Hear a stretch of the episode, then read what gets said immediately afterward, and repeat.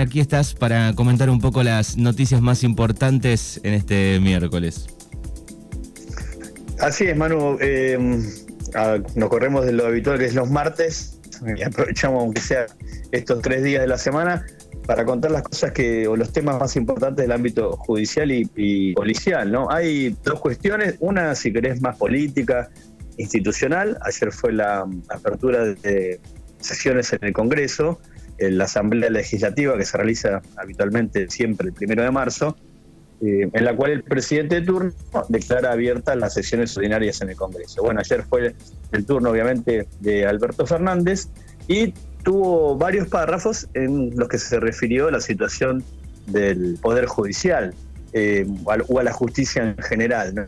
Eh, así que esa es la parte que a lo que a nosotros nos interesa, más allá de todo el contexto político, porque fíjate que tuvo un párrafo eh, o varios párrafos en los que el presidente directamente acusó a los jueces y fiscales en general, no, no hizo nombres, te diría, o no identificó de forma particular a jueces y fiscales que em, tienen sus despachos en lo que se conoce como Comodoro Pi.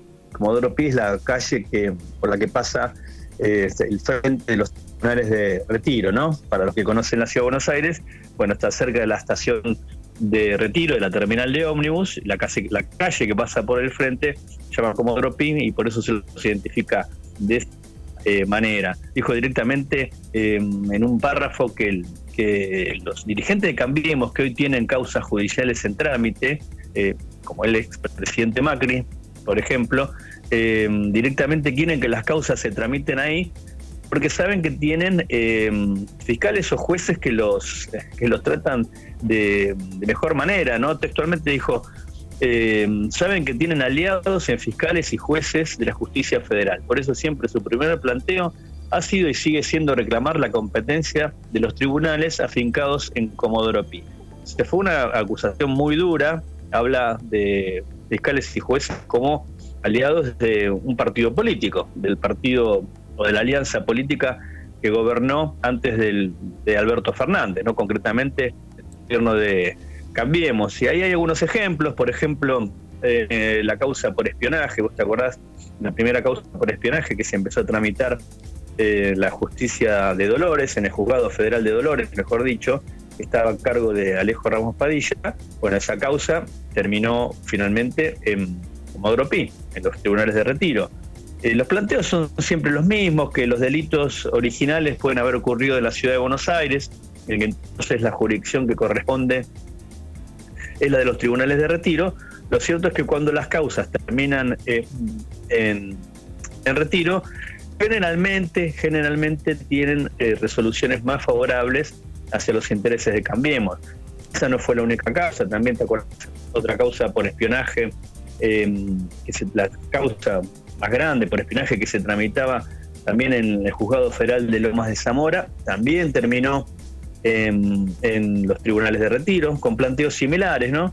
Esto llega finalmente a, la máxima instancia penal, que es la Cámara de Casación Penal Federal, y esos, em, esos planteos finalmente son recibidos y terminan en, en, retiro, ¿no? La causa del espionaje, en la cual están procesados, por ejemplo, Arribas y Magdalani, que eran los, eh, número uno y número dos de la AFI durante el gobierno de Macri, bueno, estaban siendo juzgados en Dolores eh, y terminó en retiro, y, en, perdón, en, Lomas de Zamora y la causa terminó en retiro. Y ahí hubo una resolución muy polémica, por ejemplo, de la Cámara Federal de, Buenos Aires, la digamos de retiro para identificarla, eh, que le restó responsabilidad tanto a Rivas como a Macalani y dijo que las, estas tareas de espionaje eran algo así como una actividad eh, de cuenta propista de un grupo de espías, ¿no? Algo muy difícil de entender porque era algo muy sistemático, eh, como para no considerar que hubo una orden, por lo menos desde la cúpula de la AFI, para armar todo este esquema de espionaje.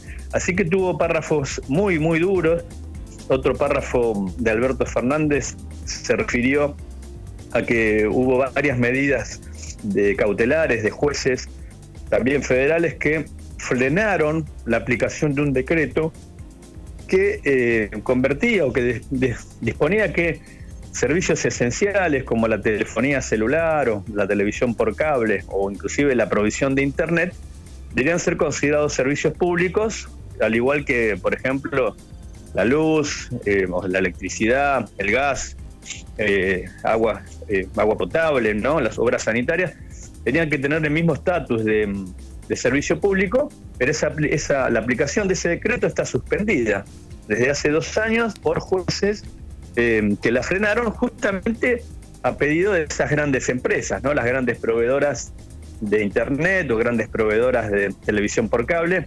Concretamente, Manu, hablamos del, eh, del grupo Clarín, entre otros, ¿no? que son los principales, eh, principal, si querés, eh, proveedor de sistema de televisión por cable. Ahí habló de, habló de complicidad con el poder económico real, ¿no?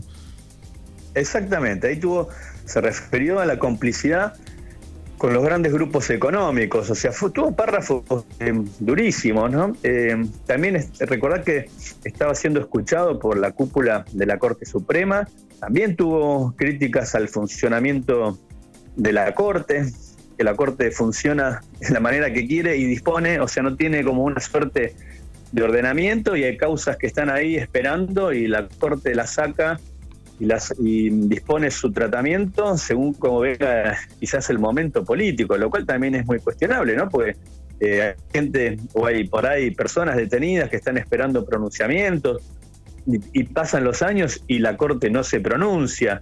Eh, así que también tuvo párrafos muy, muy duros hacia el funcionamiento de la Corte Suprema. Recordemos, Manu, que una de las iniciativas que no prosperaron cuando arranca el gobierno de Alberto Fernández era hacer justamente una gran reforma en el Poder Judicial. Bueno, esa iniciativa quedó frenada.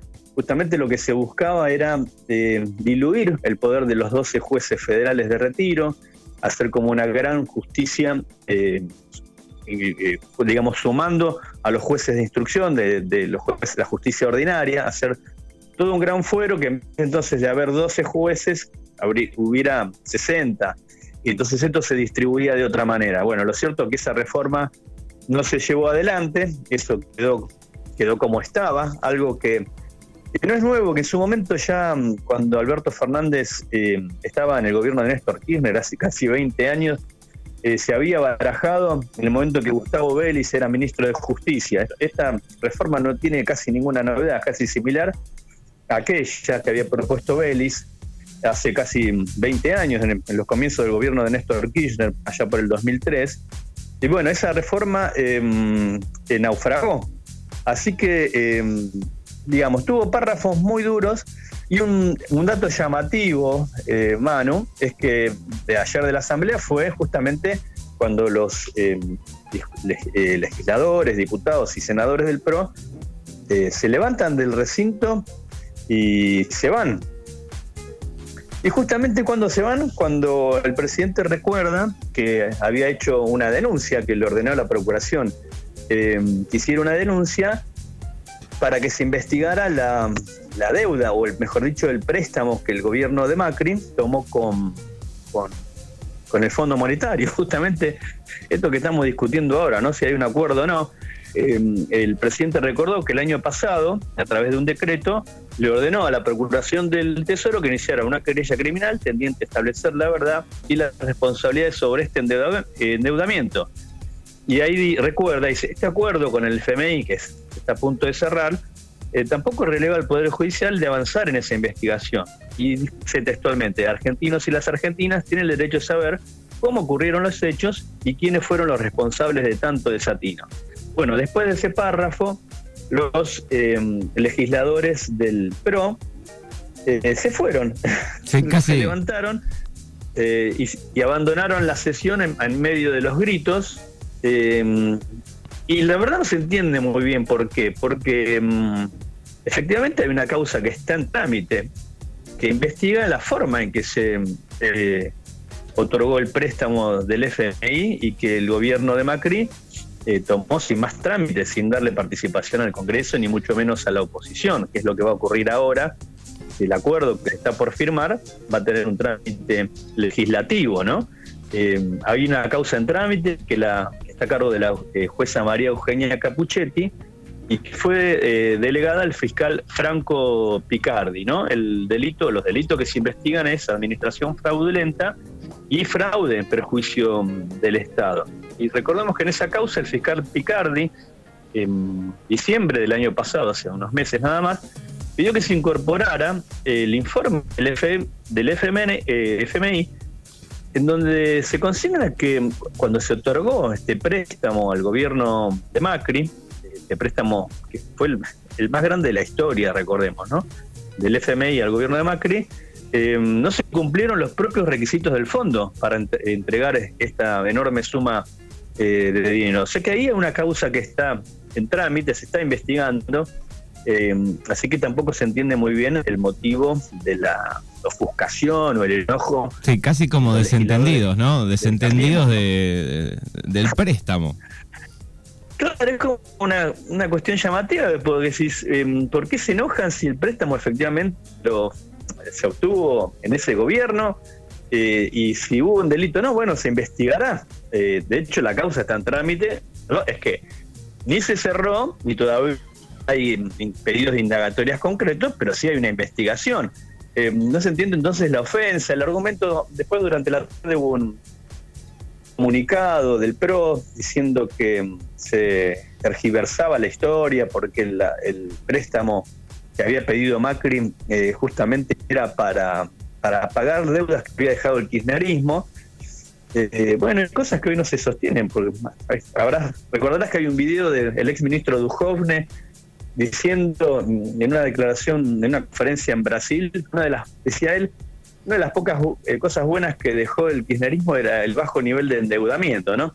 Así que, mm, bueno, eso fue, te diría, los puntos más llamativos, ¿no? De la asamblea que tiene que ver con el mundo judicial y político. Y hubo otro, al final, otro párrafo también el anuncio de eh, o de varios proyectos de ley, uno de una algo que tiene que ver con la violencia institucional, ¿no? Los casos de, chicos que o de jóvenes que son víctimas de hechos de violencia por parte de la policía, dijo bueno que se va a enviar em, un proyecto de ley al Congreso para establecer una suerte de estándar em, mínimo e igualitario en todo el país para la forma en que tienen que actuar las fuerzas de seguridad. También eh, anunció un proyecto de ley para el la normalización de la AFI, recordemos que está intervenida por la fiscal Cristina Camaño, que fue la que fue dando cuenta de todos los hallazgos de, los archivos vinculados con el tema del espionaje. Así que te diría que por ese lado es lo más fuerte que hubo ayer en la, en la Asamblea Legislativa. Bueno, muy bien, ahí está entonces un poco el, resumen importante y relacionado un poco a la columna de, del día de ayer. Eh, ¿Hay algún otro tema importante también que sucedió el fin de semana? Sí, Manu, el otro tema muy, muy fuerte, ya más del ámbito policial, es lo que ocurrió en el barrio de Palermo, en la ciudad de Buenos Aires, un caso de, violación en grupo, lo que en algún momento se llamaba violación en manada, ¿no? Eh, una chica de 20 años, víctima de, una violación por seis, parte de seis jóvenes, están los seis detenidos. Esto ocurrió el lunes, el feriado del carnaval lunes a la tarde. Eh, para los que conocen el barrio de Palermo, en Capital, es en la calle, la calle Serrano. Eh, se conocen los que han paseado por allá, eh, es la Placita Serrano, es una zona muy concurrida de, del barrio de Palermo, lo que antes era, se llamaba Palermo Viejo, ¿no? la denuncia la hace una vecina, una mujer que tiene una panadería en la zona, Así que con el marido estaban viendo que había un grupo de jóvenes, algo que le llamaba la atención. Primero pensó que era una pareja que estaba teniendo relaciones sexuales en el coche, eh, pero esto le llamó la atención, obviamente, porque esto era plena luz del día, era, esto fue a las 3 de la tarde del lunes. Después se acercaron, vieron que no, que había cuatro tipos adentro del auto, cuatro hombres, una chica. Bueno, ahí, ahí directamente llamaron a la policía. La mujer eh, cuenta que estos seis, ya no sé cómo calificarlos, Manu. Bueno, estos seis tipos los agredieron, les quisieron pegar a ella, a un vecino que empezó a filmar lo que pasaba, también lo golpearon. Eh, son seis eh, hombres de todos mayores de edad, de veintipico de años para arriba, te diría. Eh, ayer hubo una manifestación en Vicente López, porque mm, la mayor, de estos seis, la mayoría viven en el Gran Buenos Aires. Hay uno que es ahí del barrio, o cerca del barrio, en, el barrio de Villa Crespo, que está pegado a Palermo. Eh, y los otros cinco son de, Gran Buenos Aires. Y ayer a la tarde hubo una manifestación de organizaciones feministas de la zona y defensores de los derechos humanos para repudiar obviamente lo ocurrido y manifestar el apoyo a, la víctima, ¿no? Eh, lo que se sabe en principio que parece que la chica se le dio alguna droga, entonces por eso no trataba de defenderse, pero evidentemente eh, no lo podía hacer por los, por los efectos de lo que le habían eh, suministrado.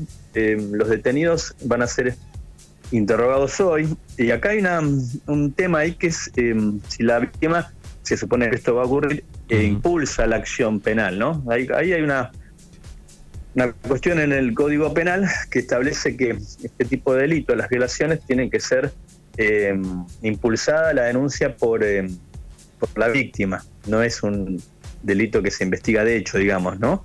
Eh, justamente para, te diría por una, por una cuestión que viene de hace años, para si la víctima quiere, como tiene que ver con su intimidad, si quiere Em, reflotar esto o no, eh, más que reflotarlo es si quiere impulsar la investigación. Bueno, la cuestión es que la chica aún no declaró, obviamente no estaba en condiciones para hacerlo, y tampoco fueron indagados los seis detenidos, pero los seis están eh, presos.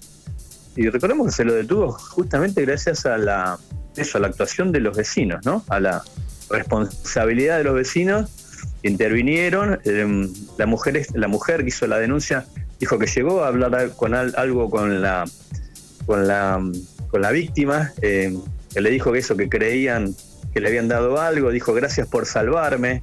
La verdad, un hecho espantoso, ¿no? Eh, y te diría que lo único positivo de este hecho es que hay testigos, a diferencia de otros casos de, de violaciones en grupo no hay testigos, solo es la palabra de la víctima. Acá hay justamente hay varios testigos, ¿no? Los vecinos que vieron lo que estaba ocurriendo. O sea, es un caso que no va a haber controversias como ocurre a veces, que es la palabra de la víctima contra el victimario, eh, acá hay varios testigos de lo que ocurrió, ¿no? Esto te decía, llamativo, plena luz del día, barrio de Palermo, y de nuevo una, cuestión espantosa, ¿no?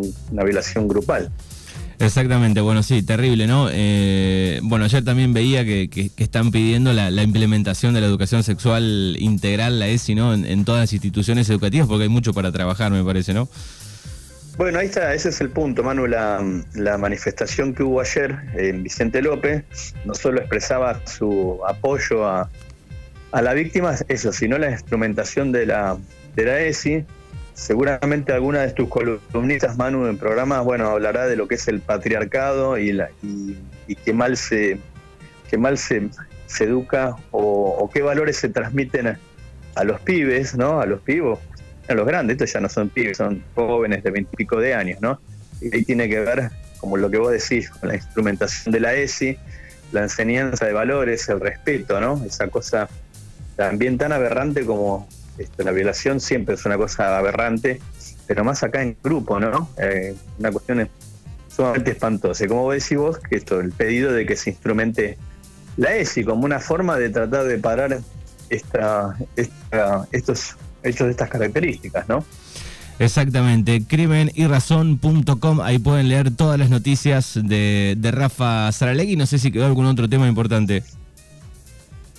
No, mano, en principio son esos dos los más importantes, a nivel judicial político y a nivel policial. Había una algo que quedó de la semana pasada también vinculado con el espionaje que venimos hablando, que el viernes último se pidió la indagatoria, me estaba acordando ahora, quedó ahí en el tintero, del ex ministro de Justicia Germán Garabano. Eh, Garabano fue el ministro de Justicia de, Macri durante todo su mandato, ¿no? Eh, y pidieron que se lo mm, investigue por el caso Chicone, eh, mejor dicho, por los beneficios que recibió Van den Bruele, que fue el testigo arrepentido que acusó a Amado Vudú. Bueno, ¿te acordás que ese hombre terminó con instalando una especie de, posada boutique en Mendoza? y recibió una enorme suma de dinero. Bueno, ayer, la, del viernes, mejor dicho, la fiscalía pidió, que se lo indague a, a, Caravano por, por, haberle dado semejante suma de dinero a, a Vandenbruele. que ahí te hace pensar, bueno, con esa declaración de Van Broele, eh, ¿qué tanto tenía de verdad o qué tanto tenía interés político? ¿no? Eh, el tipo termina instalando una posada boutique después de haber acusado al ex ministro Amado Gudú, ex vicepresidente, pese a que, que, nunca se llegó a probar que hubo un encuentro entre los dos, nunca hubo un elemento para probar estuvieron juntos. Bueno, de todos modos, Vudú terminó condenado y Van den Broele terminó con una posada de lujo en la provincia de Mendoza. Bueno, muy bien, ahí está sobre los pagos irregulares. Eh, crimenyrrazón.com, el portal de Rafa Saralegui. Te agradecemos como siempre y nos encontramos el próximo martes, que es el día eh, original. Dale, Manu, nos vemos el martes que viene entonces.